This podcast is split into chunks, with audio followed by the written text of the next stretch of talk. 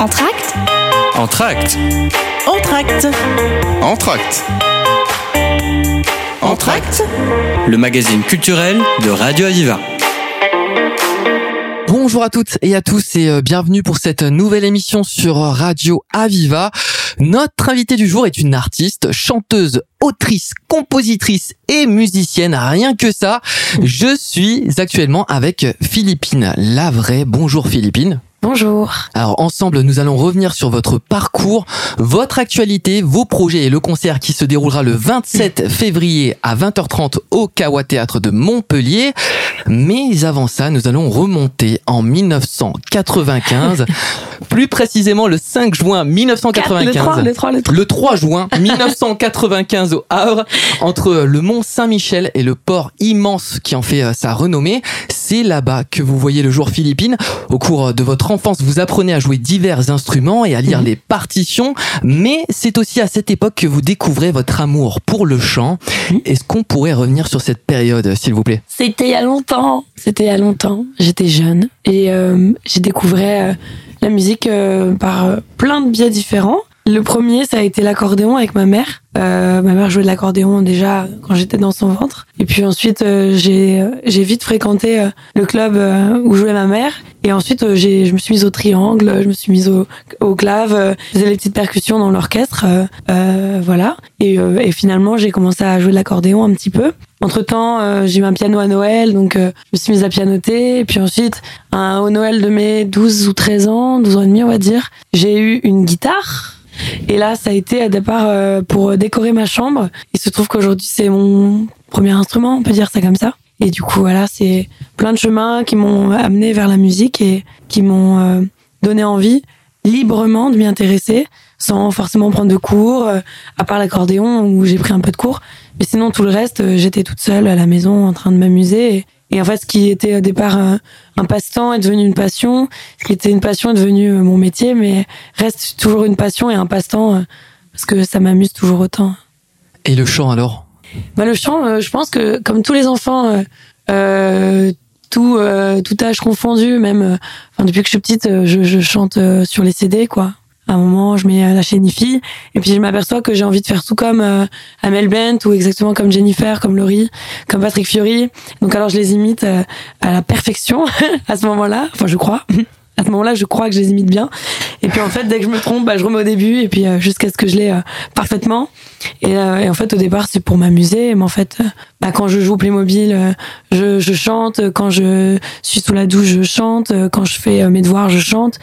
Donc en fait, il y a un moment où, pareil, je fais ça pour m'amuser, mais ça prend une place énorme. Et en fait, bah, voilà, au bout d'un moment, arriver à l'âge de 13, 5, 15, euh, même 16, 17 ans, tous les copains et copines me disaient Ah, tu chantes trop bien, tu devrais trop aller à la nouvelle star. et alors coup, on finit par dire mais arrête, n'importe quoi. On joue, euh, on joue l'humilité et puis en fait on, se on réalise qu'en fait on a peut-être un truc. Et ouais.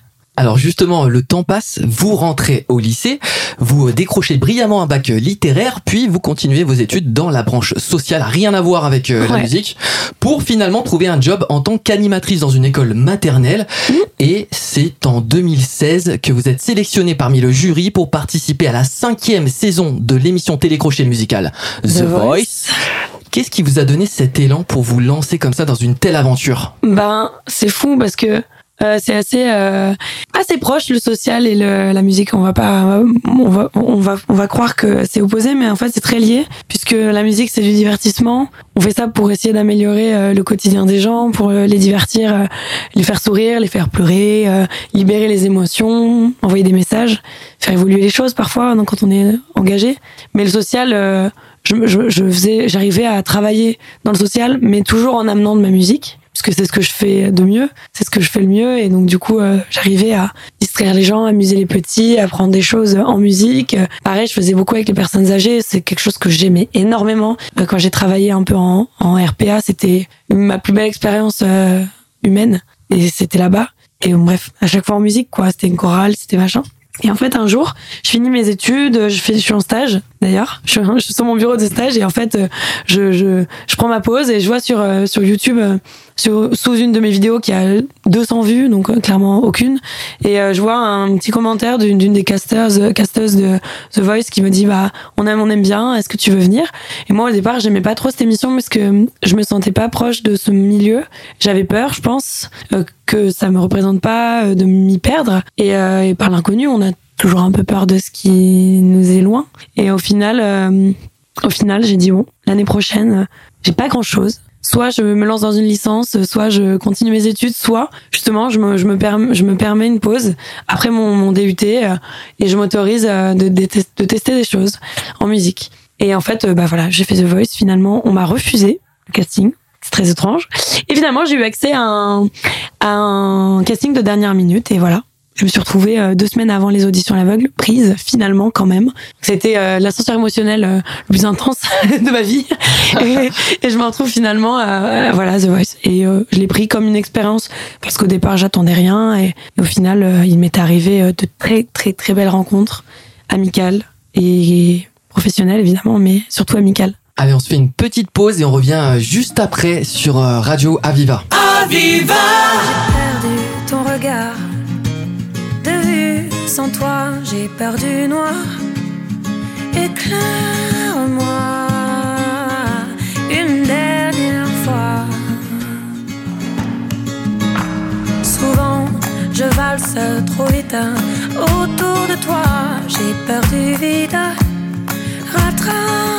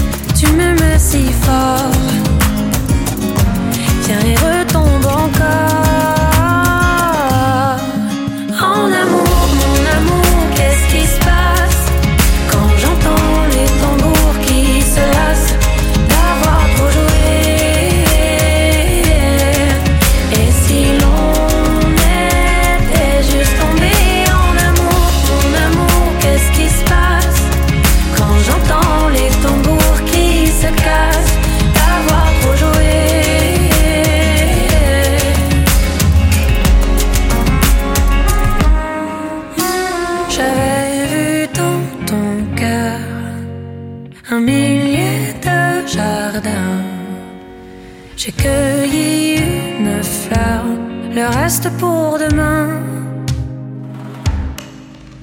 Mon amour, qu'est-ce qui se passe quand j'entends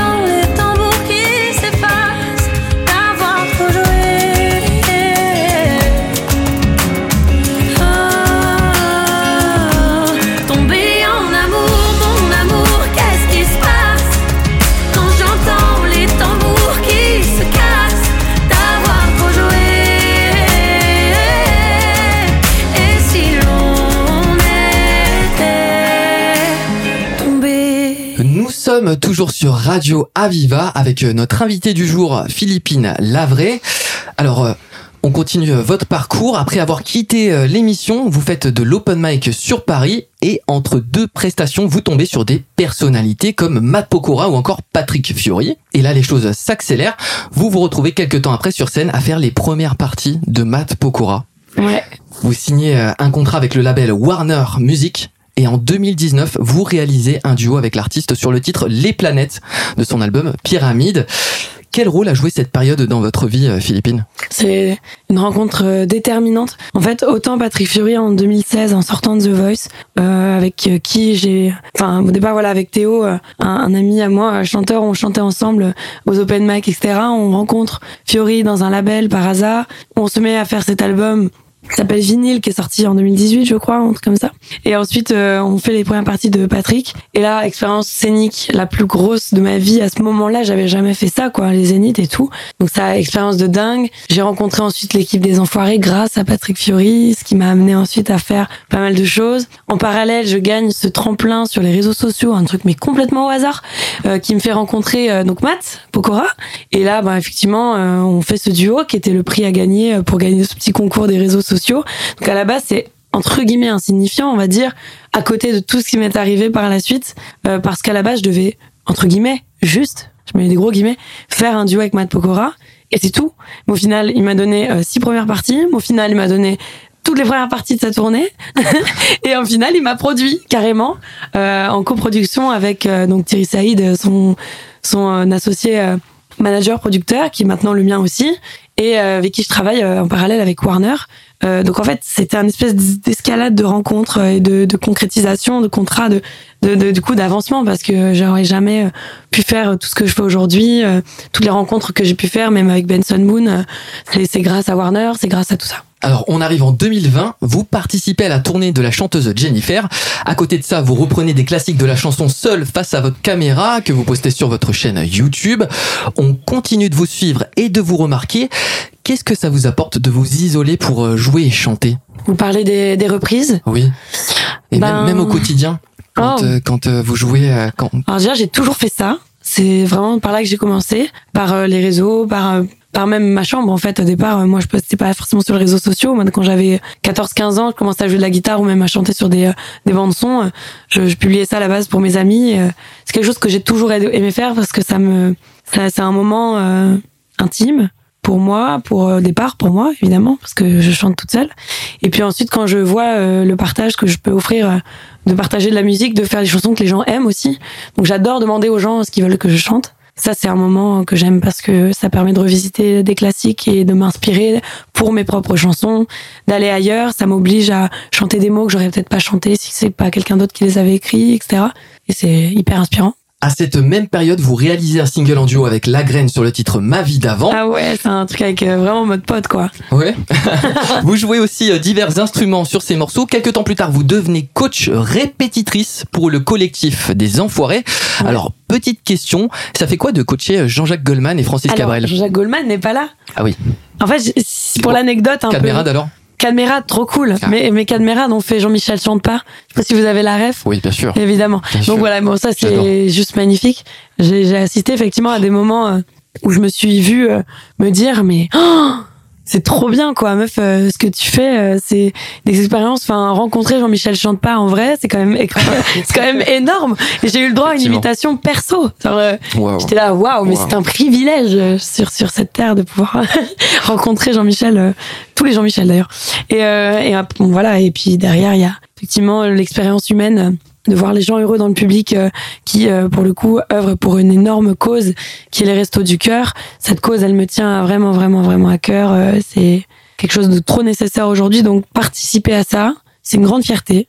C'est beaucoup de travail.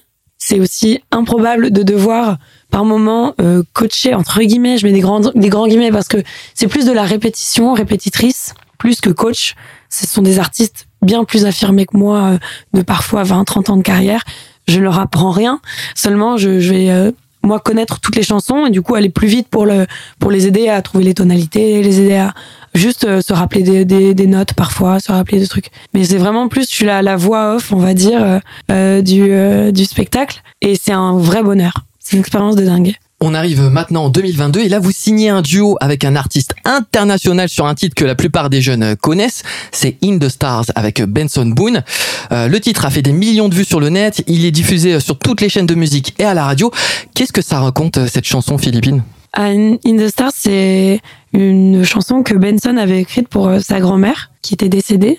Et euh, quand je l'ai écoutée, elle m'a tout de suite euh, fait penser à, mon papa. Et euh, donc voilà, je la, découvre un peu comme tout le monde euh, au départ en anglais euh, entièrement. Et puis en fait, je, je le rencontre dans mon label puisqu'on est signé euh, chez Warner tous les deux.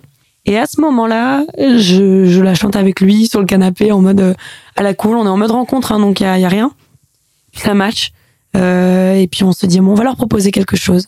On a écrit les paroles en français à moitié. On a fait une proposition, on l'a travaillé, ils ont adoré. Et puis on l'a retravaillé ensemble et on l'a enregistré. C'est sorti et jamais je n'aurais pensé un tel euh, succès. Jamais j'aurais pensé et même mon, label nous l'a dit. hein. Nous à la base on avait fait ça, euh, on pensait pas du tout quoi. C'est énorme. Alors, en 2023, vous sortez votre premier single solo, ça s'appelle Tomber en amour.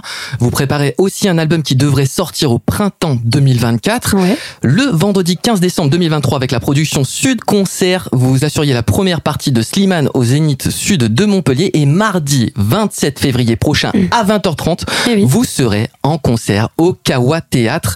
Alors, comment s'annonce cet événement Alors le 27 février, notez bien la date. Euh, prenez vos places euh, pour Noël.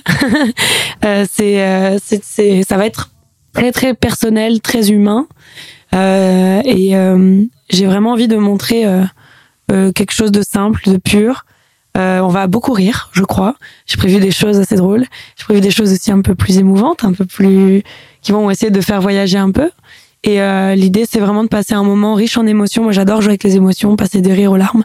Parfois, euh, rire de le, de- enfin, en pleurant, quoi, tellement euh, on rigole. Ou à l'inverse, d'un coup, savoir qu'on pleure d'émotion. j'adore ça. Merci beaucoup Philippine. Merci, Benjamin. Et euh, pour plus d'infos, retrouvez euh, Philippine Lavray sur YouTube, Instagram, Facebook, Twitter et euh, les autres réseaux. L'artiste sera en tournée sur plusieurs dates en France. Pour réserver vos places le mardi 27 février au Kawa Théâtre de Montpellier, rendez-vous sur le site www.kawatheatre.com. C'est déjà Merci. la fin de cette émission, mais de rien. Euh, merci de l'avoir suivi et à très vite sur Oui. Radio Aviva. Et à bientôt. À bientôt. Entracte Entracte. Entracte Entracte. Entracte. Le magazine culturel de Radio Aviva.